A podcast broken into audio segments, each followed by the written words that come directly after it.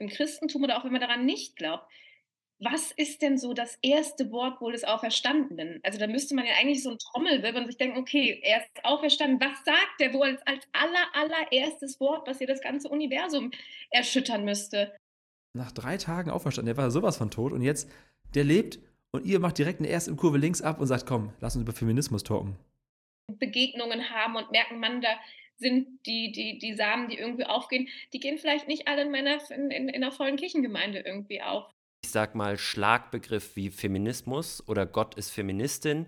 Natürlich äh, schreibt man das auf dem Buchcover, weil es irgendwie auch ein bisschen Catchy provokant ist, ja. ist weil, weil Menschen drüber reden. Frommes ähm, Clickbaiting ist das eigentlich, ja.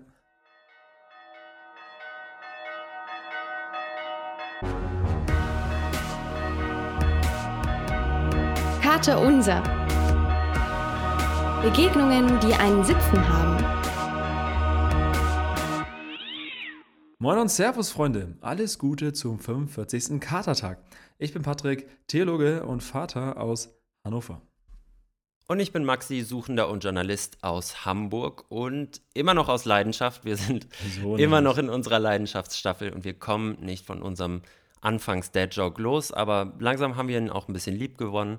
Ja. Ähm, genauso wie unsere heutige Gästin, und zwar eine ganz wunderbare Gästin ist heute bei uns, Hallo und herzlich willkommen, Mira Ungewitter. Vielen, vielen Dank für die Einladung. Ich freue mich sehr. Wir freuen uns auch sehr, weil. Ja, ja. Der Titel ist für mich ja auch, also schon auch, ja, sprich Bände. Also kann ich, kann ich mit umgehen, ja. Wir freuen uns sehr auf die Folge mit dir. Das ist wieder eine internationale Folge. Du bist nämlich heute in Österreich, ist das richtig? Mhm, ich sitze in Österreich, genauer gesagt in Wien. Ich bin ja eigentlich Kölnerin, Kölner Wahlwienerin, sage ich dann immer ganz gerne. So Seit nämlich. Mittlerweile ja. äh, sieben oder acht Jahren müsste ich nochmal irgendwie zurückrechnen. Und ja. ähm, genau, aber auch immer noch regelmäßig im Rheinland, was ich auch äh, aus meinem Herzen nicht verbergen kann. Ja. Völlig okay. Mein Bruder ist auch. Es ist eine schöne Ecke. Ja. Köln. Wunderschön. Köln. Und wir, wir stellen unseren Gast natürlich, unsere Gästin, natürlich gleich noch ein bisschen ausführlicher yes. vor. Vorher, Paddy, haben wir aber noch eine ganz wichtige Sache, bevor wir loslegen. Freunde, ein kleines Announcement für euch und zwar: der Merch ist durch, alles geil. Wird richtig wild, was ihr da produzieren lassen von Good Natured. Aber was wir eigentlich sagen wollen, heute in drei Wochen, also morgen in drei Wochen, ne, also am 29.04. ist ein Samstag, ist unser nächstes Karte, unser Live-Event. Wir freuen uns mega, sind hyped. Und zwar sind wir in Hannover, in der Asternstraße bei den äh, Navis im Wohnzimmer. Das ist so eine kleine Event-Location von den Navigatoren aus Hannover. Mega geil, dass wir bei euch sein dürfen als Gast. Wir haben exklusiv 30 Tickets. Das heißt, ihr könnt einen Tag mit Maxi, mir und der Karte unserer Crew verbringen. Wir machen Mix aus Live-Podcasts. Wir haben Special Guests. Wir werden gemeinsam coole Dinge machen in der Nordstadt Hannover und freuen uns sehr auf euch. Das heißt, wenn ihr Bock habt, ein Ticket zu ergattern, ja, und den ganzen Tag mit uns als Kater-Crew genau, zu verbringen. Also es wird richtig geil, alle mal live zu sehen. Von 11 bis 20 Uhr ist geplant oder 19 Uhr. Wird ein cooler Tag, reist gerne an. Äh, 8 Euro kostet ein Ticket, ist nur für die Unkosten. Ne? Also wir verdienen ja nichts dran oder sowas.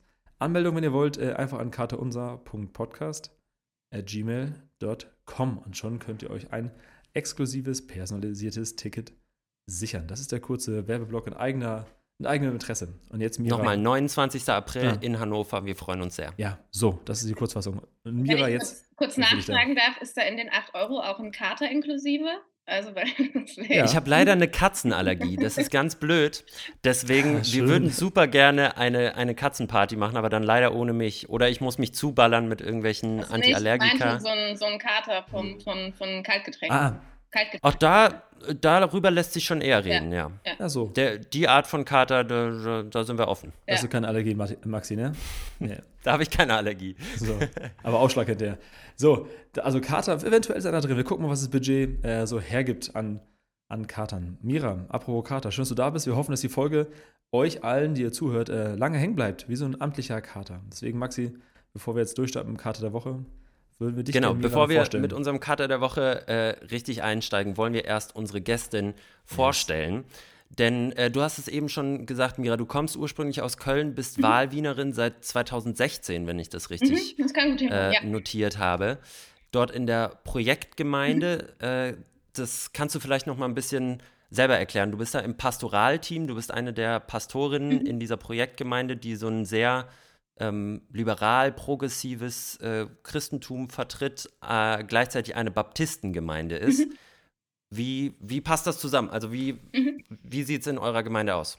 Also ich meine, es sind ja immer eh auch schwierig mit, den, mit diesen Containerbegriffen liberal, progressiv. Was ist liberal eigentlich? Also auch mit Blick auf liberale Theologie, aber da mhm, bin ich jetzt ja. keine Vertreterin von, aber da, das jetzt nochmal, äh, äh, aber es wird immer oft auch so quasi in der Presse so genannt. Ähm, ich hole ein ganz bisschen aus. Die Projektgemeinde ist vor etwas mehr als 20 Jahren gegründet worden.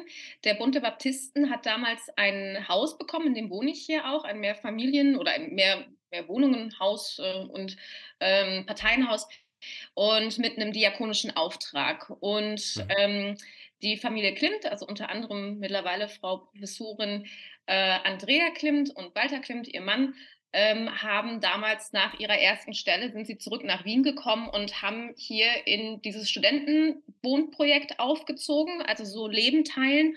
Und daraus ist die ähm, Projektgemeinde dann später entstanden. Das heißt, mhm. zu Beginn war die Frage, wie kann Kirche heute aussehen? Ähm, was ist uns wichtig? Leben teilen war damals eben so ein großer Slogan auch.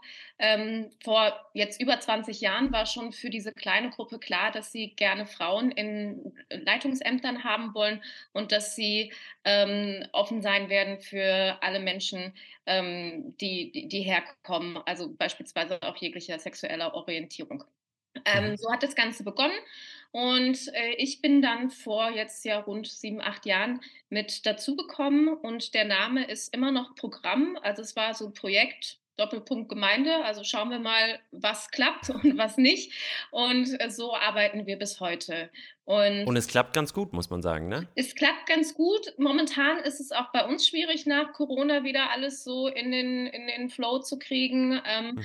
Aber ich empfinde es auch als, ähm, als Herausforderung, aber auch als Befreiung, zum Beispiel immer noch mal mutig, neuere Sachen auszuprobieren, neue ähm, Predigtformate zu testen. Ähm, ich habe letztes Jahr irgendwann im Sommer gesagt, so, boah, wir gehen alle am Zahnfleisch, jetzt gibt es vier Wochen lang sonntags nur was zu essen. Also so wirklich quasi das Wesen des Christentums ist gemeinsames Essen.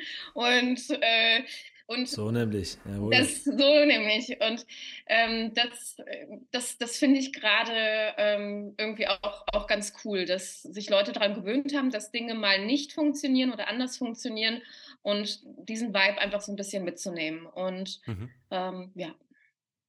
Und das finde ich auch ganz cool bei dir, dass du ähm, ja ganz unterschiedliche Welten in dir vereinst. Also schon seit frühester Kindheit, du warst auf einer katholischen Mädchenschule mhm. in Köln, mhm. ähm, warst auch gar nicht so gern in der Schule, habe ich gelesen, mhm. hast dich dann aber durch ein, ähm, einen Konzertbesuch dann doch zur Theologie durchschlagen können, mhm. obwohl du eigentlich nie Theologin werden wolltest. Wie kam es dazu?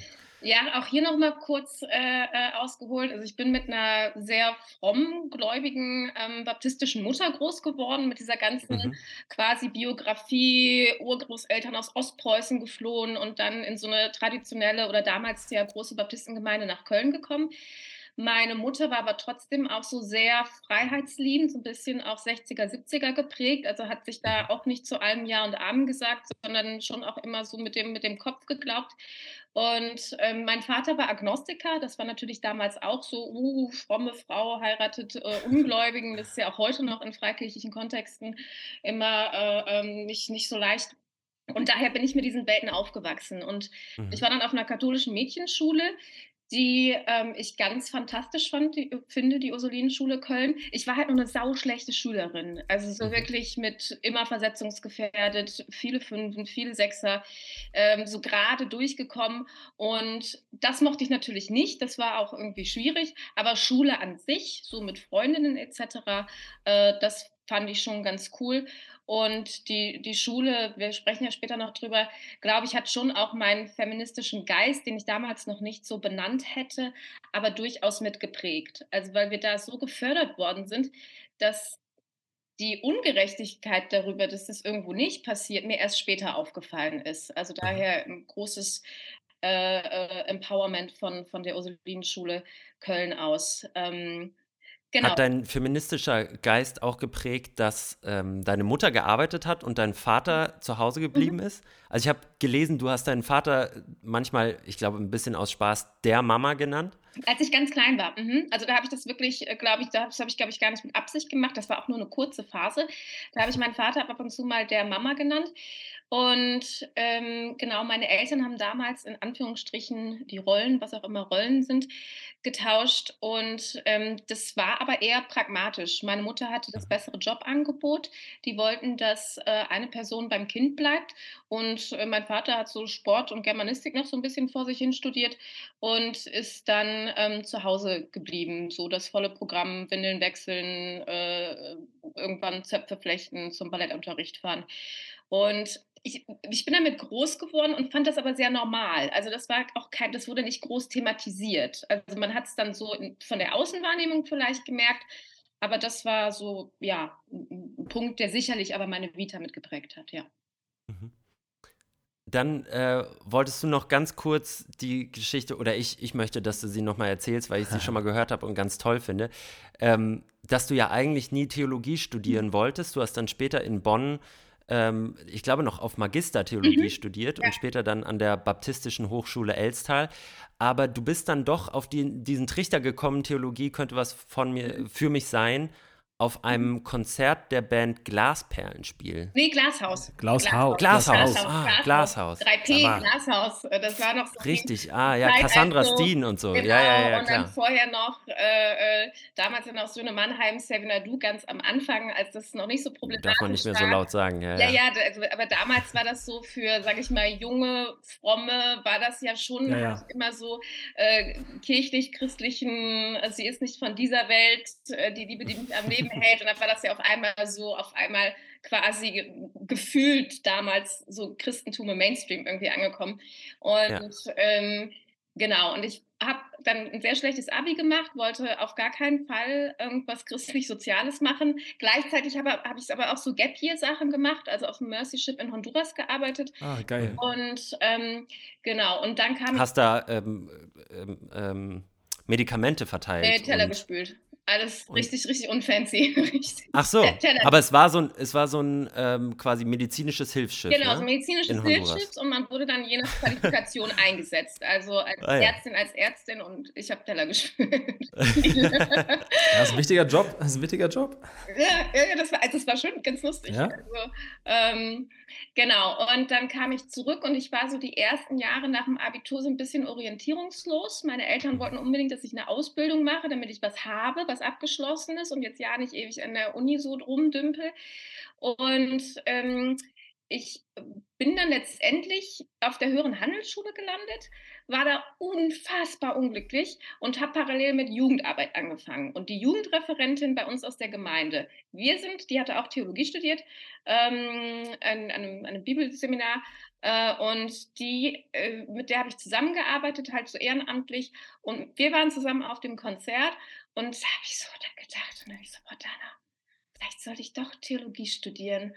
Ähm, also mich hat das schon immer interessiert, aber jetzt so beruflich auf der Ebene hatte ich das nicht auch. Und was hat dich dazu geführt? Also hattest du dann so eine Art Erweckungserlebnis? Nein, also Konzert? ich hatte so ein bisschen, ich würde sagen, so ein halbes Jahr so eine Phase, wo ich dachte, boah, der Job von der Dana ist schon auch ganz geil, so mit Menschen und Jugendlichen arbeiten und irgendwie so, das, das, das fand ich so in der Beobachtung ganz cool. Und auf dem Konzert habe ich dann gedacht, vielleicht sollte ich Theologie studieren. Und dann meinte sie, ja, mach das doch. Das ist ja ein ganz einfacher Dialog nur gewesen. Und in der Sekunde war das so unfassbar glasklar, ja, ähm, Glashaus, mhm. glasklar, dass ich ganz beseelt den Abend dann dieses äh, äh, Konzert da ähm, genossen habe.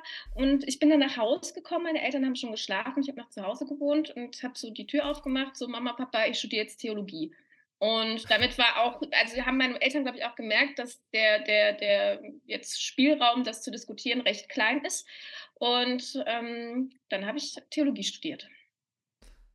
Das war für die frommen Eltern dann wahrscheinlich auch eine, auch eine Gebetserhörung, oder? Es war total lustig, dass mein immer noch damals agnostischer Vater gesagt hat, ach, jetzt hat sie es begriffen. Und meine Mutter, ah. die ja eigentlich die fromme Mutter war, die war ja. eher so, uh. Ähm, Willst du nicht was Richtiges machen? Willst ja, du nicht was Richtiges machen, ne? Was ja, Richtiges machen. Und ähm, dann ja, war ich auch so, okay. schlecht ah. in der Schule, schlecht mit den Sprachen, auch vor allem Dingen. Und dann war ja klar, Latein hatte ich noch so gerade mitgenommen aus der Schule, aber Hebraikum, Gräkum machen äh, und die ganzen Sachen eben halt auch auf Magister, da musstest du dich auch um alles kümmern. Also äh, da hat das ja, ja keine Sau interessiert, ob du irgendwas machst oder irgendwas abschließt oder irgendwelche Punkte. So, ja, schreiben Sie die Hausarbeit oder lassen Sie es halt. Also das war halt ähm, jetzt für meinen Arbeitsmodus schon aufregend, dass ich das geschafft habe. Mhm. Genau, dann bist du über, über Umwege äh, des Studiums dann schlussendlich nach Wien gekommen, mhm. in diese besagte Projektgemeinde und ähm, hast dann 2019 dein erstes Buch geschrieben oder dein erstes Buch veröffentlicht. Mhm. Roadtrip mit Gott heißt das, mhm. wo du mit deinem VW T3, glaube ich, mhm. namens Karlchen, ähm, quer durch die Lande fährst und äh, quasi deinen persönlichen Lebensweg mit deinem Gottesweg quasi verbunden hast. Genau, so kann man es dann ganz, glaube ich, sagen. Ich glaube, wenn man das Cover manchmal sieht, denkt man so ein bisschen, ah ja, da macht einer einen Roadtrip und schreibt irgendwie darüber. Mhm. Und letztendlich war es so ein bisschen ein Sinnbild für, für den Lebensweg auch. Also das, mhm. was ich jetzt gerade auch erzählt habe, nur noch mal etwas äh, detaillierter und äh, hoffentlich traurig und lustig zugleich. Ähm, also mehr lustig. Ähm, äh, ich glaube, ernsthaft wollte ich sagen.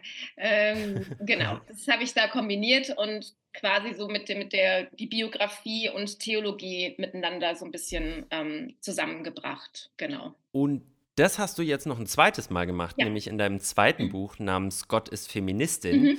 das jetzt gerade vor ein paar Wochen, Anfang März ähm, 2023 mhm. rauskam und ähm, über das dessen Inhalt wir natürlich heute auch sprechen mhm. wollen. Wir wollen ja feministisch Ostern feiern mhm. gemeinsam. Und äh, dazu kommen wir gleich zu unserem Hauptthema, bevor wir einsteigen, wie immer, mit einer ganz kurzen Verspätung durch unsere äh, Vorstellung unserer Gästin. Paddy, wie schaut es eigentlich aus mit unserer ersten Kategorie? Der Kater der Woche. Freunde, der Kater der Woche ist wieder am Start. Endlich!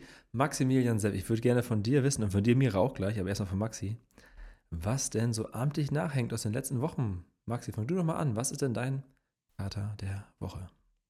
Eigentlich müssten wir es Kater des Monats umbenennen, nachdem wir jetzt nur noch alle vier Wochen rauskommen. Aber vorerst, ich finde, irgendwie Kater vorerst. der Woche hat sich, hat sich schön etabliert ja, und vielleicht. Und so, ähm, ja. Ganz genau. Ähm, mein Kater der Woche, der letzten Wochen, ist, dass ich umgezogen bin nach Berlin äh, für drei Monate, also yes. schon Anfang März, weil ich mal wieder ein Praktikum mache innerhalb meiner Journalistenausbildung.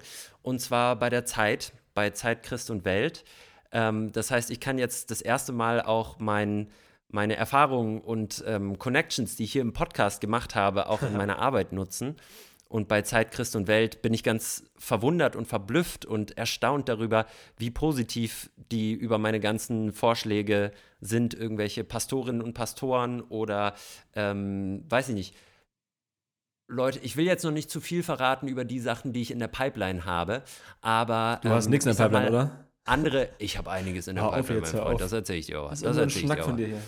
Ja. Ähm, nee, aber irgendwie neue Wege mit dem Glauben umzugehen, ähm, die möchte ich gerne äh, rausfinden und über die möchte ich schreiben und das finde ich spannend und das ähm, dafür ist diese Re Redaktion sehr gut. Und ich hatte in meinen vergangenen Praktika ab und zu das Gefühl, dass ich mit solchen Themen eher vor verschlossene Türen laufe und dabei Christ und Welt sind die Türen sehr offen. Ähm, und ich muss sagen, Berlin gefällt mir besser, als ich dachte. Also ich war eigentlich nie so der Berlin-Fan. Aber jetzt muss ich doch sagen, wo man hier wohnt und jetzt auch so ein bisschen die Sonne rauskommt, die ersten Tage, ja, ne? fühle ich mich hier ganz wohl. Welche? Aber Hamburg bleibt natürlich in meinem Herzen und ich bin dann auch schnellstens im Juni wieder zurück. In welcher Ecke bist du von Berlin? Ich wohne in Schöneberg und ähm, das ist zum Glück auch gar nicht so weit weg von meiner Arbeit. Deswegen kann ich morgens immer schön mit dem Fahrrad hinfahren okay. und dadurch wird Berlin auch gar nicht mehr so riesig und ja. unübersichtlich, wie es vorher für mich immer war. Mira, wir würden zu dir kommen. Hast du eine Karte der Woche? Irgendwas, was nachhängt, wie so ein amtlicher Kater? Mhm. Ähm, also, Kater eh öfter. Ähm, aber äh, was, was so nachhängt jetzt auf, der, auf dieser großen Ebene jetzt oder der letzten Wochen, ist natürlich, dass das Buch rausgekommen ist. Ähm, ah, ja. Eigentlich am 8. und ist dann eigentlich am 9. rausgekommen, weil es da einen technischen Fehler gab. Und das ist schon was, ich habe da zwei Jahre drauf hingearbeitet und geschrieben mhm. und einfach, das, wenn das dann kommt, dann, dann halt das halt ja, ja. Nach. Und ähm, einen Tag vorher kam die E-Mail, dass ähm, Caroline Kebekus das vorher bekommen hat. Ähm, krass. Und krass, krass, krass. Äh, die das. Und sie hat eine wahnsinnige Rezension. Wahnsinnige oder Rezension und ich habe. Ein Shoutout geschrieben. Soll ich mal ganz kurz vorgelesen? Ja, ich habe es ja. ich hab's, äh, gefunden auf deinem Instagram-Kanal. Also Caroline Kebekus kennt ihr sicherlich, ähm, haben wir auch schon mal hier zitiert, die Als Comedienne, ja. die ähm, sich irgendwie viel mit Glauben auseinandersetzt, mhm. wenn sie auch selber, ich glaube, nicht mehr in der Kirche ist. Aber oder zumindest sagt, sie glaubt aber nicht in der Kirche, ja. Genau. genau, aber sie, sie setzt sich jedenfalls viel mit dem Thema auseinander und sie sagt über dein Buch, Gott ist Feministin, es ist allerhöchste Zeit für dieses Buch, wahrscheinlich ist es sogar die Rettung der Kirche. Denn diese unsägliche Angst vor Frauen, vor allem vor selbstbestimmten Frauen, würde sonst ihren, ihr Untergang sein. Ich wünschte, Jesus könnte dieses Buch lesen, er würde sicher nach jedem Absatz laut ausrufen, ja, so habe ich das gemeint. Wahnsinn. Ja, Jetzt fange ich schon fast wieder bisschen zu weinen, danke. ähm, also das, das hat es natürlich so einen Tag vorher, wenn man sowas dann irgendwie ja. bekommt, das hat es dann so ein bisschen ähm, erstmal durchgetragen, ja. aber man ist natürlich wahnsinnig aufgeregt. Bei so einem Hörbuch, das ist jetzt zuerst als Hörbuch rausgekommen, sind die Reaktionen auch sehr viel schneller als bei einem Printbuch, was nochmal viel auf dem Tisch liegt. Und das, das hat mich jetzt einfach die letzten Wochen ähm, ja einfach sehr, sehr beschäftigt und dann auch gefreut und ich habe gemerkt, ich muss so angespannt ja. gewesen sein. Ich musste zwischendurch ins Krankenhaus und meine Schulter äh, so versteift war, dass ich mich nicht mehr bewegen konnte. Und das, das, das habe ich auch also quasi physisch ähm, gespürt. Und ähm, ihr habt es ja eben auch noch gefragt, so was waren so die letzten Tage beispielsweise oder noch so ein Wort, was hängen geblieben ist. Ich habe jetzt am Sonntag über die Salbung von Bethanien ähm, gesprochen und das, das arbeitet noch irgendwie sehr in mir. Ähm, das musst du ein bisschen erklären. Achso, ja, natürlich, Entschuldigung. Ja, es ist eine, eine, Geschichte eben, die kurz vor Ostern, beziehungsweise eigentlich kurz vor Karfreitag stattfindet, wo eine Frau, ähm, und die wird in allen vier Evangelien unterschiedlich dargestellt, zweimal als Unbekannte, einmal als äh, Prostituierte und einmal als Maria, die kleine Schwester von Martha. Und ähm, die halt Jesus begegnet und ihm laut zwei Evangelien den Kopf seit und nach zwei anderen die, die Füße. Anyway, und ähm, oder nicht anyway, ich glaube, das hat mich schon beschäftigt, wie unterschiedlich diese Frau dargestellt wird, so also in dieser Identität irgendwie. Positiv könnte man sagen, hier ist äh, die Bibel sehr äh, identitätsfluide, ähm, aber das, das hat mich äh, ähm, sehr beschäftigt. Und dann, dann komme ich auch zum Ende. Habe ich gestern einen Podcast gehört. Ich höre relativ wenig Podcasts von, ich weiß nicht, ob das Leuten was sagt, Ildiko von Kürti und Hella von Sinn. Und da war eine Frage, ob man seinem Bauchgefühl ähm, trauen kann. Und das ist auch was, was mich irgendwie beschäftigt. Und das, das hing mir noch heute Morgen nach, weil ähm, ich dachte man, also da war dann die Frage, ob man überhaupt ein Bauchgefühl oder Intuition hat. Und da würde ich sagen, ja, hat jeder. Aber ich finde es eine totale Lebensübung, zu üben, auch darauf zu hören. Also weil manchmal ja, hört man halt ja. auch nicht darauf. So, und ähm, das, das, das war so mein, mein Kater heute Morgen. Ja. Vielen Dank dir. Allein das wäre schon ein Thema, wo man reingrätschen könnte, das Bauchgefühl. ah, geil. Äh, Maxi, bevor du mich fragst, mein Karte der Woche. Ich habe einen Doppelten, was soll's, komm. Ihr, äh, die Folge kommt, kam heute Karfreitag raus, ihr wisst es alle. Äh, ich bin jetzt dieses Wochenende segeln, das Osterwochenende mit Freunden. Das machen wir jedes Jahr, seit äh, mehreren Jahren, dass wir mit 18, 19 Freunden, Freundinnen segeln gehen, vier, fünf Tage lang. Gib ihm, so. Nordsee, Holland und so. Das ist einfach schön. Deswegen ganz liebe Grüße vom Schiff. Das ist schon mal grade. vorträglich sozusagen dein Karte der Woche. Genau, es wird jetzt, es hängt quasi gerade durch. Es ist ein durativer Aspekt, ja. Und äh, ich hatte vor drei Wochen eine Evangelisationswoche in Hamburg. True Story, Mira, ich weiß nicht, ob du es kennst, das Format True Story ist so ein, ist mal frommeres äh, Teenager- und Jugend. Äh, ja, ja, ich, ich kenne es genau. nicht, aber ich, hab, ich musste gerade irgendwie vom, vom gehört, ne? auf, weil ein Bekannter von mir hat dann darüber nochmal ähm, ja. äh, gepostet, ja. Ich glaube, ich würde sagen, im deutschsprachigen Raum das größte Format, das es gibt. Mehrere hundert äh, Kirchen machen das parallel in sechs Wochen, so ein, so ein Programm. Mhm. Und ich war eine Woche in Hamburg, unter, kurz vor Hamburg. Das ist cool gewesen, mit Teenagern und Jugendlichen, also Gen Z, säkular, über Glauben zu reden, so modern und äh, progressiv und für sie gedacht wie möglich. Also da die Geschichten paraphrasieren, Inhalte so formulieren, dass sie es verstehen und ich mir selber glaube. Das war, das war, das hängt nach, also positiv nach, weil es echt Spaß gemacht hat. Ja. Soweit vielleicht, Maxi, hä? Das ist unsere Charta der Woche. Top. Und damit äh, haben wir jetzt auch endlich nach nur einem kleinen Umweg unseren Weg zu unserer Osterfolge, zu unserer feministischen Osterfolge ja. geschafft, die wir natürlich wie immer einsteigen mit unserer einleitenden Kategorie. Das gute Wort zum Katertag. Mira, das gute Wort zum Katertag ist ein Wort, ein Zitat, das wir von unserem Gast, unserer Gästin immer im Vorhinein aussuchen und versuchen damit so ein bisschen das Thema ähm, zu öffnen. So einen kleinen Druckpunkt setzen und mal gucken, was passiert. Und zwar äh, hast diesmal das nicht du gesagt, sondern du hast es öfter zitiert und so. Äh, wir haben ein Zitat. Nee, also es ist nicht so, dass man von dir keine schönen Zitate findet. Nee, das würde genau, man das absolut. Nee, nein, nein. Aber wir dachten jetzt so, vielleicht zu Ostern könnte man auch Jesus nehmen. Wäre eine Option. Okay. Also wenn das, wenn das jetzt nicht für dich blöd ist. Nee, das passt. Dann lassen wir, wir haben auch welche von dir, aber wir nehmen jetzt einmal Jesus. Einmal, einmal Jesus. Die kommen in die, Show, in die Shownotes rein. Him. I will follow him. Ist das von Glashaus? Spaß. Also wir haben äh, heute der große Blog für euch, die ihr gerade zuhört, ist ja, es geht um Karfreitag, Ostern, es geht um Feminismus und wir haben gefühlt, oder hast du ein Wort äh, gefunden in der Bibel wieder neu, was beides sehr schnell verbindet. Also on point. Es wird gesagt in einer Übersetzung, Frau, warum weinst du? Von Jesus. Das soll er gesagt haben, Frau, weinst du? Und das ist eins deiner Lieblingsworte, so haben wir es, äh, wir es rausgehört haben. Magst du das uns einfach mal hier auslegen, deuten? Was, was, was triggert dich daran? Was, warum ist das ein Druckpunkt für dich? Ähm, das hat angefangen, wir hatten mal eine Predigtreihe, die hieß Begegnungen mit Jesus, wo wir uns quasi dezidiert über Wochen äh, haben sich alle, die gepredigt haben, immer so zwischenmenschliche Begegnungen rausgesucht und sich da so ja. reingehangen. Und ich habe mir damals, ähm, das war dann auch irgendwie mit zu Ostern, diese Situation im Johannesevangelium von ähm, Maria von Magdala und äh, Jesus an, angeschaut und bin komplett in diese Geschichte reingefallen. Also das ist, glaube ich, auch das, was vielleicht so ah. auf Basis mit meines Buches jetzt irgendwie geworden mhm. ist. Ähm, nicht, weil ich dafür jetzt so viel Werbung machen will, aber weil, weil das mich also so beschäftigt hat, dass es dieses Buch vielleicht ohne diese, diese ähm, beeindruckende Stelle gar nicht gäbe. Und wir reden ja nicht nur über Ostern, wir reden ja aber auch über Karfreitag. Und yes. ich finde es auch schon mal so krass im Vorfeld, wenn man sich das mal wirklich immer versucht vorzustellen. Da ist diese Menschengruppe von Jüngerinnen und Jüngern, also abgesehen von, von der Kerngruppe, die nach Jerusalem reingeht. Also was muss da für eine Stimmung gewesen sein? Also zwischen Hosianna und kreuzigt ihn. Was, wie hat es gerochen? Wo haben die geschlafen? Was ist da alles passiert?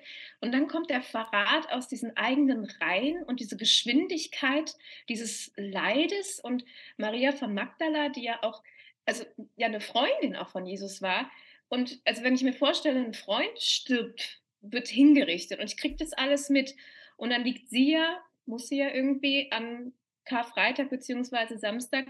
Ja, und dann steht sie im Dunkeln auf und geht zu einem Friedhof.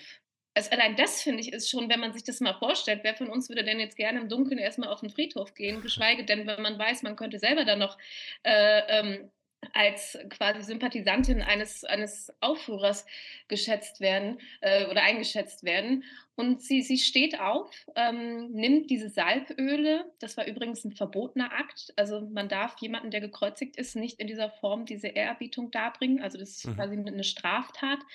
Ähm, und ich finde dieses, also rebellische liebe ich grundsätzlich immer schon mal sehr. Dieses dieses Christentum, was man so eine Obrigkeitshörigkeit vertritt, ist mir fremd. Ähm, und sie geht dahin und es wird heller, Morgenröte, Ostern. Und es ist ja fast eine lustige Szene, dass sie ihn auch erstmal nicht erkennt, ja. Also und wie Mhm. beruhigend, ja, dass sie ihn nicht erkennt. Also das Grab ist leer, sie kommt zum Grab, Genau. das Grab ist leer Genau. Dann, und sie dann, fängt erstmal an zu weinen und weiß gar nicht, was los ist. genau, fängt an zu weinen, sie weiß gar nicht, was los ist. Ähm, und dann taucht ja jemand auf, den sie für den Gärtner hält. Das ist ja dann äh, ähm, der, der Auferstandene. Und sie weint weiter und hofft ja zumindest eigentlich den Leichnam zu finden. Also sie, ja also sie denkt ja, man hätte den Leichnam on top entwendet. Ähm, was ja auch eine sehr, sehr schlimme Vorstellung zusätzlich ist. Und dann spricht er sie an, eben mit diesem Satz. Und ich meine, wenn man mal überlegt, so im, im Christentum oder auch wenn man daran nicht glaubt, was ist denn so das erste Wort wohl des Auferstandenen? Also da müsste man ja eigentlich so ein Mhm. Trommelwirbel und sich denken, okay, er ist auferstanden. Was sagt der wohl als, als aller, allererstes Wort, was hier das ganze Universum erschüttern müsste? Und das erste Mhm. Wort ist. Leiter, Frau. Warum weinst du? Und also, so, da habt ihr eure feministische Musterfolge. Also, so, wie, wie, kann Ja. man, das ist einfach so das, das Fantastischste, finde ich, überhaupt. Und ähm, klar, und wenn man jetzt 2000 Jahre weiterschaut, wenn wir in die aktuellen Situationen im Iran, Afghanistan, aber auch hier bei uns vor der Haustür, egal wo, äh, schauen, gibt es immer noch genug Gründe für Frauen, natürlich auch für alle Menschen, zu weinen. Und Mhm. diese, diese Zugewandtheit und das ist das, was, was in dieser ganzen Zerrissenheit das für mich so, so glaubhaft macht. Und eben dann noch einen Schritt weiter, dann erkennt sie ihn ja erst bei diesem Maria, so ich habe dich beim Namen gerufen. Und, ähm, und auch Maria von Magdala ist ja eine Person, der man dann in der Geschichte viel angedichtet hat. Oder ich habe es bei der, bei der Salbung von Bethanien, so dieses Durcheinanderwerfen der Frauenfiguren, so auch ja, irgendeine Maria, irgendwie Prostituierte, Sünderin, whatever. So. Und Ja, sie wurde ja, sie wurde ja ganz anders gedeutet. Also Mhm. es wurden ja verschiedene ähm, Marien sozusagen ineinander äh, gemorpht im, Mhm. im Nachhinein. Erst, ich Genau. glaube, durch irgendeinen Papst, ähm, der dann gesagt hat, ja, das war bestimmt alles eine und die war eine Prostituierte. Also einfach den, Mhm. den schlechten Stempel drauf zu Ja. drücken. Wobei ich, und das will ich noch sagen, ich hätte ja gar kein Problem, wenn sie eine Prostituierte gewesen wäre. Das finde ich ja gar nicht das, das Dramatische. Und Mhm. Jesus hat ja viel Zeit äh, mit, mit Prostituierten äh, verbracht. Und es, es steht ja auch irgendwo, sie werden vor euch in das Himmelreich kommen. Ähm, und nur diese Tatsache, dass Maria von Magdala, und da muss man jetzt nicht so weit lesen, ähm, eigentlich eine, eine Anführerin dieser Frauengruppe war, die regelmäßig auch mit Jesus Zeit verbracht hat und äh, die ja auch so ein bisschen so ein bisschen ein Clinch mit Petrus wohl lag. Ähm, gut, das sind jetzt apokryphe Geschichten, aber dennoch, also und dass man es so wenig ertragen kann, dass man aus der ersten Apostelin eine Prostituierte machen muss, das finde ich ist halt so ein bisschen, ähm, äh, und das war sicherlich ja nicht eine positive Aufwertung von Sexarbeit, also sondern eher schon eher was, was, Ja, was deprimierend ne? gemeint war. Ja. Ja. und genau. Wir haben vorhin auch mal nachgeforscht, nochmal, haben, haben auch gelesen, das, was du sagst, dass irgendwie im 5. und 6. Jahrhundert Karl der Große und so Magdalenen predigten, dass da verschiedene Marienbilder verschmolzen sind. Also von Maria, von Magdala wird äh, das Bild verschmilzt mit einer unbekannten Prostituierten aus äh, Lukas 7 oder irgendwo oder was Mhm. mal steht. Das ist diese Salbung von Bethanien. Also man hat die, man hat die, die, die Stelle, wo ähm, eine Frau von sieben Geistern, äh, von sieben Dämonen Mhm. befreit Ja. wird, also was ja damals auch einfach Weltbild war, ja. hätte sein können. Ja, das war einfach eine, eine Krankheitszuschreibung. Danach kommt die Geschichte von, Mer von Maria von Magdala und das morpht man dann noch zusammen mit diesen Salbungs von Bethanien-Geschichten, wo, wo wirklich bei Lukas steht, das ist eine Prostituierte. Und dann gibt es noch die kleine Schwester Maria von Martha, die mischt man dann auch Ja, ja. alle immer so ein bisschen so zusammen. Aber nochmal, um das klar zu machen, das passiert nicht in der Bibel, sondern das Nachträglich, haben. Menschen im Nachhinein Genau. da rein genau, das interpretiert. passiert nicht in der Bibel. Das ist Kirchengeschichte, ja. Ja, das ist Genau, Kirchengeschichte, ja. Und, und dieses Bild ist aber von Maria von Magdala über Jahrhunderte dann weitergetragen worden. Deswegen Genau. haben viele Leute immer noch ein sehr Ja. negatives im Sinne von ja, abwertendes Bild von Oder zumindest auch so ein, also so ein, so ein komisches, erotisches Bild. Also so auch diese Darstellung, es mal so sehr lange Haare und sie äh, liegt dann Ja. immer so sehr halb lassiv, Obszön, leibend ja. irgendwie. Also das ist auch so ein, so ein Frauenbild, was man, glaube ich, in kirchlichen Kreisen irgendwie auch trotzdem ganz, ganz gut findet. Ja, das hat ja, der, der Rattenschwanz wäre auch, also da was aus solchen, es ist so eine Art Volksglauben, sag ich mal, ne? das, was man so vom Hörensagen mal wie weiß, Das, dann kommen halt andere Gerüchte daraus. Das ist so eins am anderen. Dann wird, immer, wird Maria und Jesus wird eine Beziehung angedichtet und bla, mhm. und heimliche, heimliche Kinder und so. Weil halt ähm, irgendwo das Bild ist, dass sie eine Prostituierte ist. Und was tut eine Prostituierte? Natürlich verführt sie den großen Meister so. Ja, mhm. aber wenn ihr, äh, wenn ihr Bilder dazu haben wollt, also von diesem mit den Geistern und so, The Chosen, Staffel 1, Folge 1, die fängt mit Maria von, Magda, äh, von Magdalena an, von Magdalena an. Das ist, ich weiß nicht, ob es ein gutes Bild ist, aber es fiel mir gerade erstes ein. Das hat man mal so. Das sind so Bilder, die dann halt mhm. eine Generation prägen, wie eine Frau dargestellt wird. Sie wird dargestellt als besessen, als, ich weiß nicht, ich habe es nicht mehr vor Augen. Vielleicht auch halb nackt, keine Ahnung. Ja. Der, vor allem, äh, der, ich finde ja den äh, Film äh, Maria von Magdala mit der ähm, Mara Rooney und Joachim Phoenix, ähm, den finde ich sehr gut. Also, ah. äh, weil der einfach. Kann man sich vielleicht so, über die Osterfeiertage nochmal reinziehen. Genau, den, ja. das, The Chosen habe ich nicht gesehen, da kann ich nicht viel zu sagen. Aber die haben auf jeden Fall so ein, so ein, so ein wirklich mega gut, ja. Ähm, Aber also deine zentrale These in deinem neuen Buch, Gott ist Feministin, basiert Ach, schon auf Titel. zu großen Stücken, hast du ja eben gesagt, ähm, auf dieser Ostergeschichte. Ne? Also du, du würdest diese Ostergeschichte schon auch als, kann man sagen, als feministischen Akt lesen? Ich habe, glaube ich, gerade das erste Mal jetzt vor dem Podcast auch mal darüber nachgedacht, ob ich das vorher schon so gesagt hätte. Aber ja, also wenn man mich so fragt, würde ich sagen, dass man das schon als feministischen Akt ähm, lesen kann. Und die Geschichte war für mich, glaube ich, so ein Startpunkt. Und ich habe mich dann in dem Buch dann ähm, immer versucht, das mit quasi biografischen Elementen und biblischen Frauenfiguren zu kombinieren oder gestalten. Also von Eva, aber auch Maria, die Mutter Jesu, ähm, da einfach auch ein anderes Licht drauf zu werfen. Maria von Magdala eben als erste Apostelin, was ja durchaus als erste Zeugin der Auferstehung ähm, ja natürlich ein Riesenmerkmal ist. Äh, ähm, also die katholische Kirche baut auf Petrus das Papsttum auf.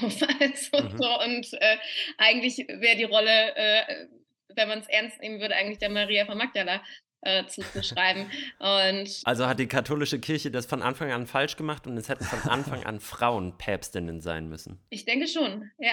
Können wir das so rausgeben jetzt als, ja, können, als Headline? Können wir als äh, Headline. Ähm, Pastorin fordert Auflösung aller Päpste und Einsetzung. Ja von Päpstinnen. ich glaube natürlich, als, als Protestantin wäre ich auch so grundsätzlich, habe ich zu dem Papsttum natürlich Rückfragen. Also ich schätze meine katholischen Geschwister natürlich äh, weltweit ähm, sehr und da passiert ja auch ganz viel, äh, gibt es ganz großartige Menschen, aber natürlich bin ich mit dem System, Papsttum, Bischof, mit dieser, als Baptistin auch mit dieser äh, Hierarchie, die, die wir in der Form nicht, nicht, nicht kennen oder nicht, nicht leben.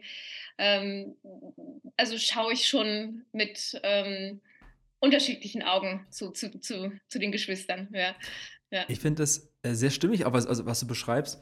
Äh, so, und ich finde Jesus an sich auch sehr äh, kohärent. Also, äh, wenn ich an Lukas 4, 5 denke, was es ist, wo er seine Antrittspredigt macht und sagt, ich bin gekommen, ne, dass irgendwie das Unterdrückte befreit werden und so, das Blinde wieder sehen und Gefangene herausgeführt werden und so. Und das beginnt jetzt heute mit mir und er nach der Auferstehung immer noch den gleichen Move hat und erstmal genau so anfängt auch. Mit Menschen, die damals in ihrer Kultur unterdrückt waren, dass das die ersten Zeuginnen sozusagen sind seines, äh, des neuen Reiches sozusagen. Mhm. Was ich mich aber gerade gefragt habe, also, man, also ich schwimme zwischen Welten, ich arbeite für einen, ich sag mal, evangelikalen, frommen Jugendverband. Werbung. Ey, jeder kennt es doch, ne? Es gibt immer so die Leute, die sagen nach dem Abi oder nach, nach der Schule oder nach, nach ihrem Gap Year, ja, ich will irgendwas machen mit Menschen, aber ich weiß nicht was. Irgendwas mit Menschen machen ist auch der Slogan unseres heutigen Supporters. Und zwar des Marburger Bibelseminars. Das ist eine Fachschule mitten in Marburg in einer super fancy, geilen Unistadt, wo ihr drei verschiedene Dinge machen könnt als Ausbildung oder als Studiengang. Ihr könnt Gemeindepädagogin werden, ihr könnt soziale Arbeit studieren oder halt auch die äh, Ausbildung zum Erzieher, zur Erzieherin machen. Ich feiere das MBS sehr, weil ich früher zu meiner eigenen Studiezeit dort öfter eingeladen war zu irgendwelchen Semesterpartys, zu einfach zu Freunden, die da gewohnt haben und es sehr genossen habe, die Community vor Ort, den Lifestyle, den die Menschen dort geprägt haben, den Glauben, der irgendwie auch sehr viel im Fokus stand und einfach auch die Dozenten oder Dozentinnen, die da mit einem gemeinsam die eigene Berufung gefunden und gestärkt haben. Deswegen, wenn ihr gerade überlegt, was macht ihr dann eigentlich ab Sommer, empfehle ich euch auf mbs-bibelseminar.de mal zu schauen oder bei Instagram den Leuten zu folgen und euch mal ein bisschen so ein Gefühl geben zu lassen für das, was dort eigentlich passiert. Deswegen vielen Dank als MBS, dass ihr diese heutige Folge supportet und ermöglicht. Werbung Ende. Inhaltlich anders aufgestellt, irgendwie auch. Äh, könnt, äh, könnte man auch sagen oder so sehen, dass ähm, man manchmal so eine Feminismus-Schablone oder Matrix auf solche Texte presst und das eigentlich nie, gar nicht so gemeint war? Also, man, also das ist nur eine Frage. So also, weil ich habe manchmal das Gefühl, sobald man solche Worte benutzt, äh, die erstmal auch neutral gemeint sind, schwingt für viele trotzdem eine Ideologie mit, eine Haltung mit irgendwas, sodass die Texte nicht mehr wahrgenommen werden und das, was da steht, nämlich dass ein, dass ein Mann zu einer Frau irgendwas sagt, sondern wird sofort, ähm, wird das Themenfeld verlagert hin zu Feminismus und Ja und Nein und so. Kann man das so sagen, sehen oder wie würdest du das irgendwie, wie nimmst du das wahr? Also ich glaube, es gibt grundsätzlich ähm, das fängt bei jedem persönlich an und dann auch mit, mit, mit, der, mit der Biografie und den Konfessionen und, und, und, denke ich schon immer Brillen, mit der man in die Schrift hineinschaut. Also ja. dieses, dass jemand meint, er könnte das komplett neutral tun. Ähm, natürlich nicht, natürlich nicht. Ne? Das, das, ja. das, gibt es nicht. Nur, äh, ich glaube, in dem Kontext wäre jetzt ja zu sagen, wenn man das jetzt aus feministischer Perspektive liest, liest man dann was in den Text rein und hat man eben diese Schablone. Äh, das ist ja durchaus eine, eine, eine, gute Nachfrage. Gleichzeitig wäre die Rückfrage, war denn die 2000 Jahre äh, Reze lange Rezeption davor, äh, die man dann als männlich heteronormativ gerechnet hat, war das nicht auch eine Schablone? Also ja. das ist ja auch, auch ganz spannend zu schauen, wo haben biblische Texte ähm, ja auch äh, nicht nur im, im Kontext vom Feminismus, auch äh, was ich, zum Thema Rassismus oder was auch immer, also wo haben Leute auf einmal in aus biblischen Texten eine Hoffnung genommen oder für sich in Anspruch genommen oder eine Lesart, die sie dann in eine Befreiung geführt hat oder mitgeführt ja. hat. Natürlich auch andersrum, ja. keine Frage. Ein guter Gedanke, und, ja. Und dahinter steckt ja auch natürlich immer häufig die, die, die Frage des, ist das nur Auslegung. Ähm, ja, ja. Aber wir legen nun mal aus und interpretieren. Das ist ja nun mal auch Teil des, des, des Jobs. Und das, also es passiert ja mit der Juristerei ja auch. Und dann muss das ja Hand und Fuß haben. Und wenn ich das jetzt Richtig, einfach nur, ja. nur, so mache, nicht, aber wenn ich jetzt sage, naja gut, durch äh, die historisch-kritische Einordnung, durch die äh, Übersetzung, durch das Hinschauen, durch das einfach mal anders beleuchten, ähm, ich habe ja nichts dazu erfunden oder weggetan. Ähm, und, und da diese, diese Leuchtpunkte aus biblischen Texten, die ja damals noch krasser geklungen haben müssen ähm, als für uns heute, ähm, würde ich nicht sagen, dass es eine, eine, eine Schablone ist, sondern einfach, weiß ich nicht, entweder eher würde ich es mit einem Prisma, was irgendwie was anderes ah, beleuchtet, ja. oder, oder Schön, ja. ein Mikroskopblick oder was, was rausgezoomt, ja. wo man sagt, so, lass uns da doch mal so drüber nachdenken, was das damals hieß. Ich, äh, also finde ich gut und ich würde dir auch ja, also so ich dich verstehe, würdest du es anderen, würdest anderen ja auch ihre Auslegung nicht per se absprechen, sondern sagen, das ist eine Auslegungsgemeinschaft, verschiedene Menschen gucken auf den Text und irgendwas ein Stück vom Licht bei allen drin irgendwie so. Aber ich, das finde ich gut, dieses Gespräch, wie es gerade läuft, weil das wäre mein Gefühl, dass es oft so ist. Ne? Jemand haut einfach nur diesen Satz raus, Ostern feministisch gelesen und zack, reden wir eigentlich jetzt über Feminismus und jemand anders könnte ja sagen, ja, ihr redet doch nicht über das eigentliche Wunder, das da passiert ist. Da ist jemand gerade nach drei Tagen auferstanden, der war sowas von tot und jetzt, der lebt und ihr macht direkt eine erste Kurve links ab und sagt, komm, lass uns über Feminismus talken. Also so, so, das wäre so, könnte man auch so sagen als, als mhm. Kritik daran, oder? Side Note, wir haben schon zwei Folgen über Ostern gemacht. Also hört da auf jeden Fall rein, wenn euch da die Geschichte noch genauer interessiert. Aber jetzt dachten wir, machen wir mal einen neuen Aspekt da vielleicht. Können wir so. auch mal machen. Also ich meine, ist ja nicht das erste Mal, dass Menschen über Ostern sprechen. Ja. Also wie gesagt, natürlich kann man das aus unterschiedlichen Perspektiven auch ähm, sehen. Jetzt habe ich kurz ein bisschen den Faden verloren. Danke, Maxi. Ähm, aber ich finde trotzdem. Immer wieder gerne. aber ich finde trotzdem, dass ähm, diese Lesart sehr gerechtfertigt ist. Ja, auf jeden Fall, auf jeden auch, Fall. Und ich bin ja auch nicht die Erste, die das macht. Also feministische Theologie gibt es ja schon länger. Die wurde ja einfach auch ja. sehr lächerlich gemacht, sehr lange Zeit oder gar nicht gesehen. Ja, ja. Und es ist schon krass, dass das jetzt eine Möglichkeit ist. Und natürlich ist das, das Wunder der Auferstehung das Maßgebliche, gar keine Frage. Ähm, aber ähm, dennoch ist es ja spannend, in welchem Kontext das passiert und was, was, was, was die, die Schrift, um jetzt ganz biblizistisch zu sein, ähm, dazu sagt. Und das darf man ja auch sehen, dass das dem ja. so ist. Ähm, und ähm, oder auch mal zu einer anderen Frauenfigur, Maria von, äh, von Nazareth, also die, die Mutter Jesu. Auch das ist ja unglaublich spannend, wie wir da so romantisiert drüber lesen, irgendwie, ach ja, und allein finde ich so einen Satz, und dann ging sie zu ihrer Verwandten. Wenn man sich dann ausrechnet, das ist von, äh, ähm, wo, sie, wo sie herkam, bis ins Jerusalemer Bergland, sind 150 Kilometer, die die alleine als Schwangere gegangen ist. Also das, minderjährige Schwangere. Minderjährige Schwangere, ja. Also wird ja um die 14, 15 vielleicht gewesen sein. Ähm, das war ja so das reguläre Verlobungsalter. Ja. Das, das muss man sich ja alles mal irgendwie. Ja, ist ähm, ja weird alles.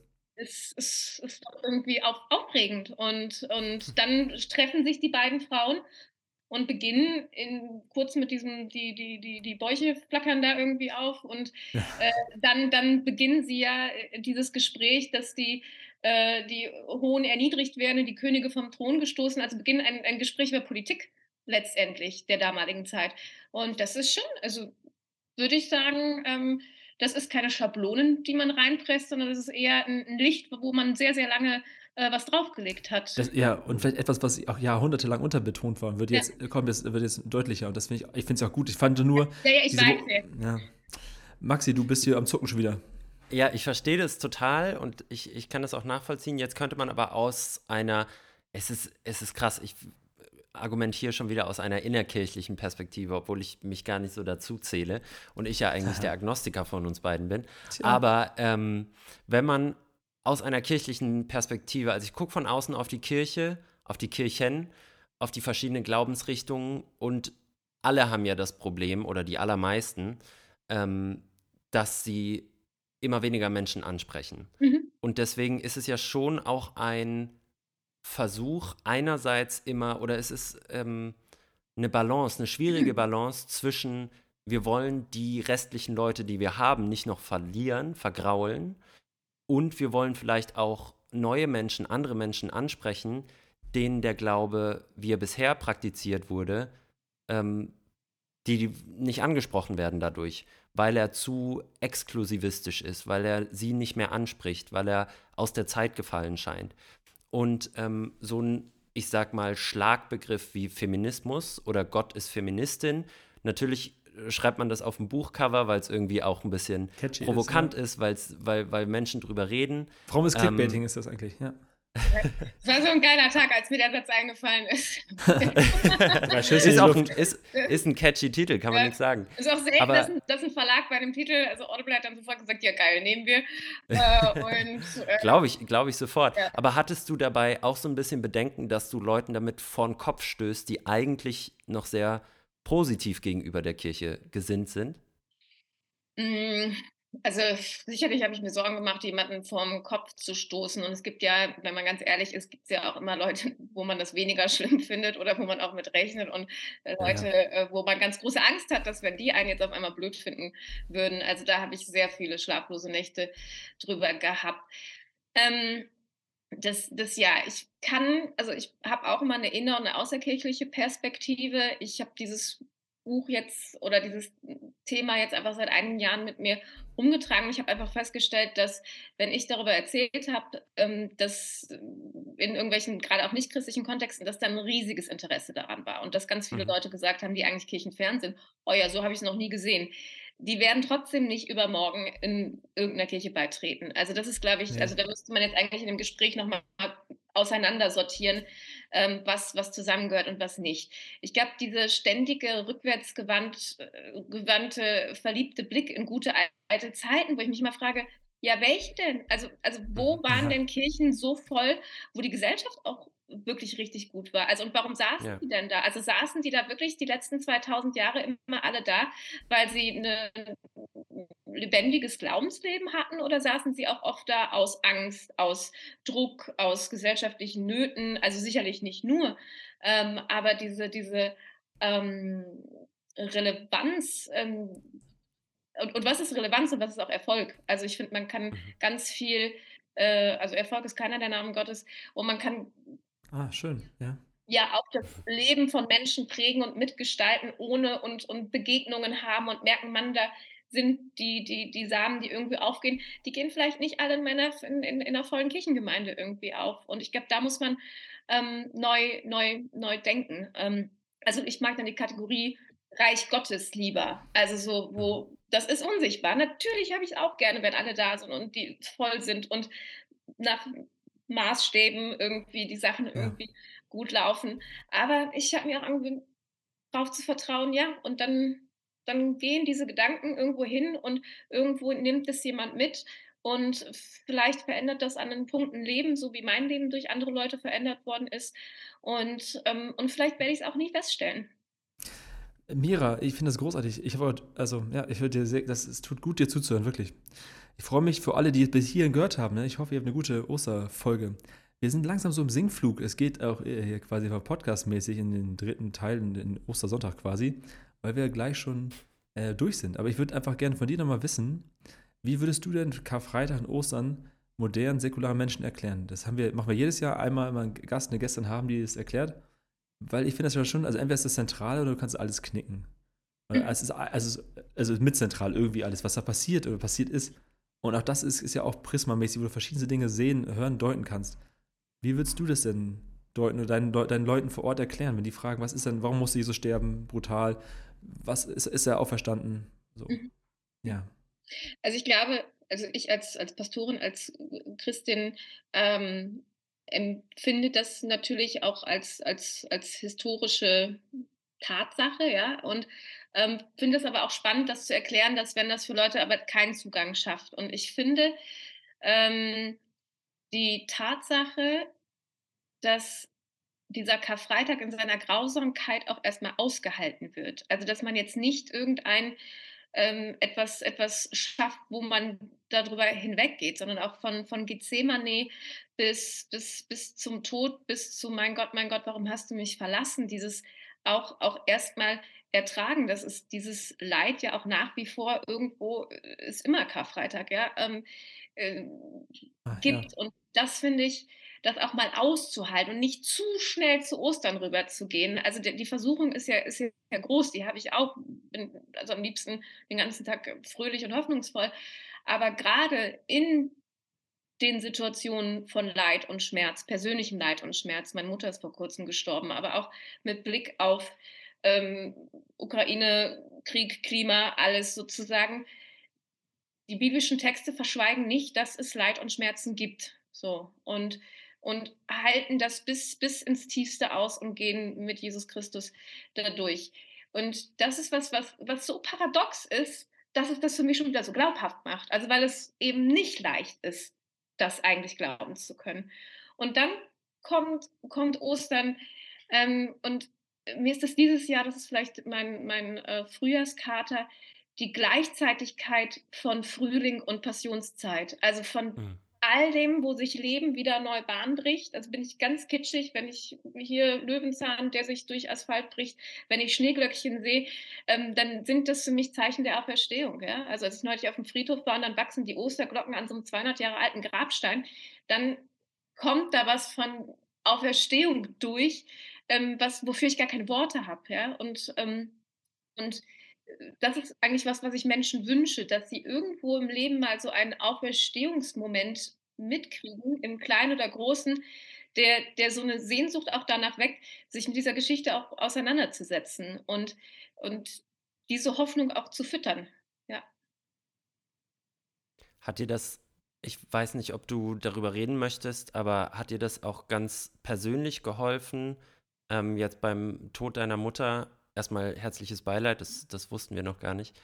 Ähm, diese, diese Ostergeschichte und dein Glaube, hat der dir in so einer Situation dann tatsächlich geholfen, mhm. das durchzustehen? Also ist, ich habe mich immer gefragt, also solche Sachen, ich habe ja schon auch so, bin ja auch fromm aufgewachsen und habe tausend Dinge gehört, wo ich immer ganz oft sage, ja, das sagt sich jetzt auch so leicht und ich bin keine Freundin vom billigen Trost, überhaupt nicht. Und ich glaube auch, dass Worte von Leuten, die etwas nicht durchgemacht haben, die tröstlich gemeint sind, sehr, sehr untröstlich sein können. Ja, ähm, ja, das kenne ich nur zu gut. habe es aber schon gemerkt, durch allen Schmerz und Trauer und also wirklich volle, volle, volle Ladung, ähm, ist da dennoch so eine, so ein, wie so ein Balken, der, der, der trägt. Das kann ich, äh, kann ich durchaus, ähm, nee, kann ich sagen, ja.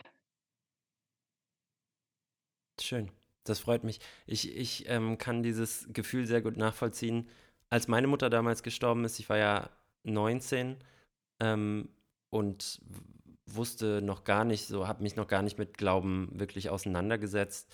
Ähm, und da konnte ich auch erstmal gar nichts mit Gott anfangen. Und das äh, ist bis heute noch der Grund, warum ich im Endeffekt nicht sagen kann, ich glaube an Gott, weil das, was mit meiner Mutter passiert ist, einfach zu ein zu großer Spalt zwischen uns ist. Mhm. Aber ähm, was du sagst, dass, dass man von Menschen, die diese Erfahrung nicht gemacht haben und die gar nicht wissen, wie es einem geht, dann manchmal so falschen Mut zugesprochen bekommt oder auch so Sachen wie, du musst nur genug beten, dann wird alles gut. Äh, das mhm. hat sogar noch mehr kaputt gemacht als oder mich, mich noch weiter davon distanziert, als dass es irgendwas gebracht hätte. Ähm, deswegen es tut tatsächlich gut in, in dieser Trauer und in der ähm, in all dem furchtbaren Leid, das damit zusammenhängt, das trotzdem aus deinem Mund zu hören, dass das selbst dir als Pastorin und gläubiger Mensch immer noch so geht. Absolut.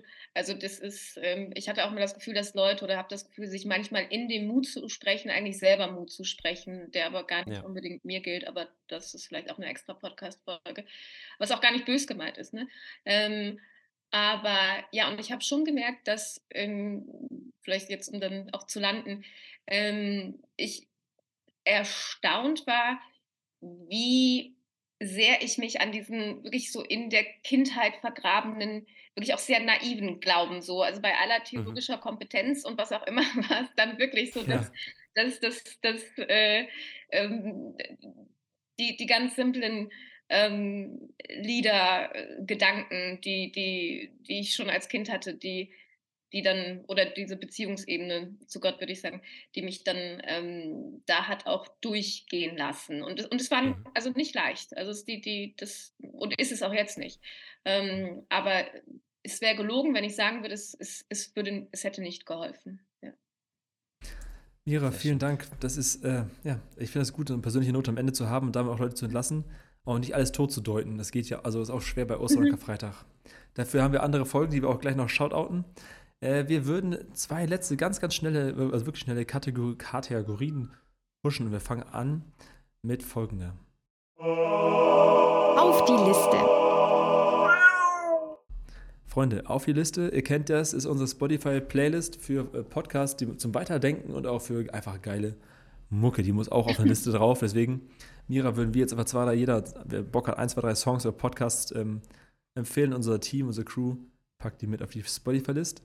Und ich fange direkt an. Das kann was Feministisches sein, Alles. das kann was Österliches sein, das kann einfach nur ein geiler Song sein, den du in den letzten Tagen oder genau. Wochen oder Monaten ähm, wie einen guten Kader mit dir rumgeschleppt hast. Das kann ja. dein Lieblingssong äh, sein für den Karfreitag oder für den Ostersonntag. Also, oder eine gute Podcast-Folge. Du hast eben gesagt, du hörst nicht so viele Podcasts, aber vielleicht fällt dir irgendwas ein. Ähm, Paddy, vielleicht, da, da ich dich ja schon nicht nach deinem Kater der Woche gefragt habe. Vielleicht möchtest du einfach mal hier anfangen, ein paar ja. Songs und Podcasts auf die Liste zu ballern. Ich ein paar Ideen. Also erstmal, einfach nur, weil es Spaß macht und gut tut ich seit Wochen darauf gewartet habe, äh, Mrs. Hollywood von Go Joe, Go Joe. Der hat äh, eine der besten TikTok-Kampagnen gemacht, finde ich, wo gibt für ähm, Releases von neuen Songs. Das war echt, vier Wochen hat er Content produziert, kreativ, um einen Song anzukündigen. Der ist echt toll geworden. Äh, ich würde noch raufpacken von Johnny vom Dahl äh, das Lied Verliebt in ihn. Und ja, Mann. Äh, Spuren im Sand. Und zwar von Glashaus. Ich habe das früher auch gehört. Ganz viel Glashaus, als ich auch in der Teenie-Phase. Und ähm, ja, ich habe es in meiner Worship-List auch drin. Und dachte, ich werde einmal kurz eins raussuchen. Das fand ich wie passend. Das ist bewegend. Glashaus, Spuren im Sand. Gönnt euch das. Und wir schauen auch in unsere eigene Karte, unsere Folge, die haut mir die Playlist rein. Von Ostern von, von vor zwei Jahren mit Thorsten Dietz. Da haben wir zwei Folgen, Folge 11 und 12 die haben wir rein. Das, da habt ihr nochmal Karfreitag, Ostern nochmal äh, in aller Ausführlichkeit von jemand anderem Die erfährt. wird nicht schlecht. Die wird nur besser. Das ist ja, wie ein Wein. Wie ein, Alles, ja, was guter alter Wein. wird einfach nur besser. Ja, wirklich, wirklich, wirklich. Und deswegen, das sind meine Songs, die ich habe. Maxi, hast du was am Start? Ich habe nur einen, ähm, dafür einen, einen sehr krassen und sehr intensiven, einen, man könnte sagen, cinematischen. Deswegen lohnt es sich auch, oh. äh, das Video oh. dazu anzugucken. Und zwar passend zu Ostern natürlich auch. Der Song heißt Hope äh, von einem amerikanischen Rapper namens NF. Ich durfte NF nämlich diese Woche treffen zu einem Interview hier in Berlin. Ähm, und das Interview wird nächste Woche rauskommen. Also wenn ihr jetzt hört ähm, zu Karfreitag, dann kommt nämlich an diesem Tag auch sein neues Album raus. Und das heißt auch Hope. Und er ist sonst, er hat auch vieles erlebt. Er hat auch seine Mutter verloren in einem ähnlichen Alter wie ich. Er hat vorher schon ganz viele schlimme Sachen in seiner Kindheit erlebt, die er ähm, auf vorigen Alben schon äh, verarbeitet hat und jetzt zum ersten Mal deutlich positiver und hoffnungsvoller ähm, rappt. Also es ist trotzdem noch wirklich harter Rap, was ich geil finde. Und er äh, haut eine, eine krasse Zeile nach der anderen raus. Und trotzdem schwingt zum ersten Mal dieser Hoffnungsgedanke mit. Und ich hatte ein ganz eindrückliches Interview. Wenn nicht der Umzug nach Berlin schon so ein krasser Kater gewesen wäre, dann wäre es auf jeden Fall dieses Gespräch gewesen, was ich diese Woche mit ihm hatte. Und ähm, ich verlinke es euch gerne in unserer Story, wenn es bei, äh, bei der Zeit online ist. Und ähm, bis dahin hört auf jeden Fall in Hope von NF rein. Mira. So, ich habe jetzt ein bisschen äh, Zeit zum Nachdenken. Als Podcast würde ich draufhauen Lustprinzip mit V geschrieben. L-V-S-T-Prinzip. Da warst du zu Gast. Hm, da war ich zu Gast und ist eine sehr, sehr gute Freundin von mir geworden, auch über den, den Podcast.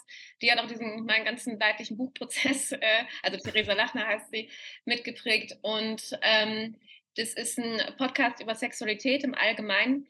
Ähm, und äh, das ist super spannend, welche Herangehensweise sie zu, zu der Thematik ähm, hat und welche Gästinnen sie dort hat.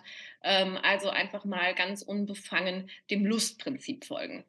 Dann ähm, Songs. Ähm, ich bin immer noch in meiner Predigt von Meredith Brooks, Bitch. Ähm, also ich habe immer noch die, die Hoffnung, dass so Jesus im Himmel mit allen steht und irgendwie dieses äh, quasi äh, Pop, Pop, genau, mitwirkt bei, bei diesem popkulturellen Simul Justus et Peccator, äh, muss Bitch auf jeden Fall mit drauf. Ähm, nach der Predigt war Marco Michalzig so freundlich, einen Text vorzulesen, den es auch bei Spotify gibt, Lass mal. Den würde ich auf jeden Fall auch mit drauf ähm, packen. Und ist, glaube ich, sogar nicht mal das erste Mal, dass Marco auf unserer Playlist auftaucht. Ah, sehr gut. Hatten wir schon, ja. hatten wir schon, aber machen wir gerne nochmal. Lass mal. Und äh, genau, was wollte ich noch?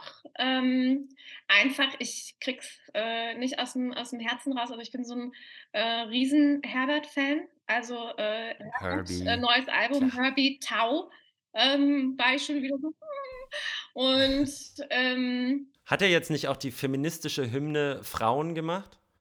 Leider wo er noch vorher nicht. schon Männer hatte? Le leider noch nicht, aber jetzt, wo du bei der Zeit bist, du könntest uns connecten und wir könnten dann schauen irgendwie. Nein, ich glaube, das hat er gemacht. Hat er, also ich habe ich hab, ich hab den Song noch nicht gehört, aber ich glaube, er hat zum Weltfrauentag Anfang März so. einen Song im, im Sinne von Männer, ah, was ja so einer seiner größten ich Hits dachte, du verarsch mich jetzt. Nee. Nein, und er hat das aber mit Frauen, also ich, ich habe da, darüber gelesen, aber ich habe den Song noch nicht okay. gehört.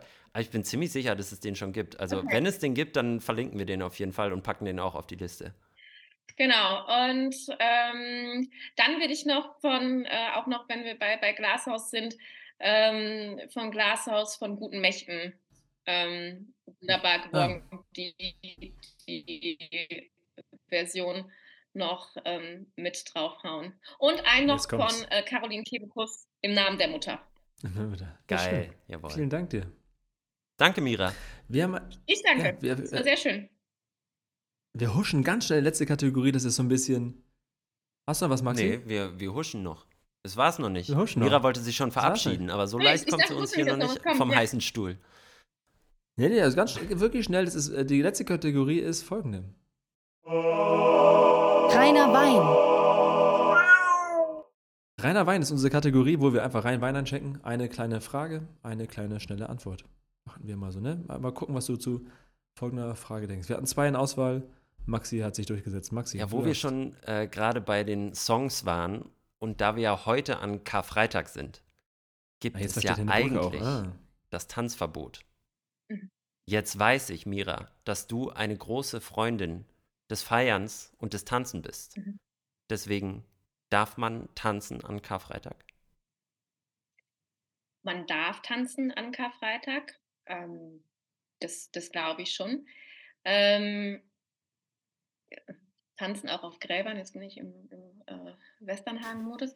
Ähm, aber ich habe diese Frage für mich noch nie so richtig bis zu Ende beantwortet, ähm, diese ganzen Karfreitags-Tanzverbotsgeschichten.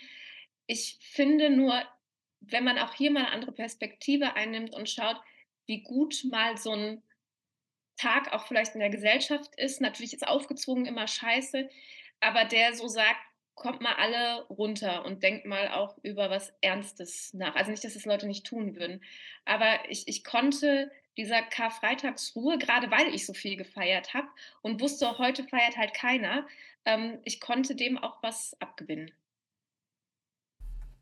Vielen Dank dir. Das war's. Mira, schon. du bist, kurze schnelle du Frage. bist die perfekte Schnittmenge für unsere Community, weil wir heißen ja Kater Unser, weil die Hälfte unserer Community sonntags in der Kater Kirche hat. ist und die andere liegt verkatert auf der Couch.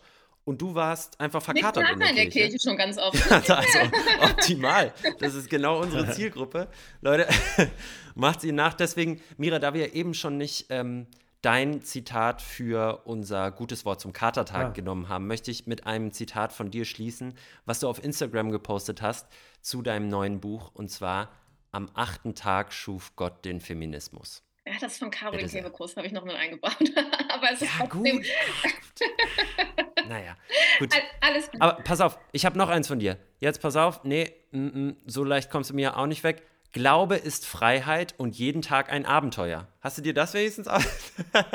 ist das, das ist von das- mir. Das ist von mir. Ah, Ja, das ist, Nein, das das der, das ist der geklaut. Untertitel von dem Roadtrip mit Gott Buch, wo Genau. ähm, vielleicht der Verlag auch noch zwei, drei Sachen gesagt hat. Aber aber das ähm, ist in deinem Namen, das sein, muss jetzt auch auch mal reichen. ja, Gott ist Feministin und wir sind dankbar, dass du da warst. Danke, Mira. Amen vielen, dazu. vielen Dank. Dankeschön.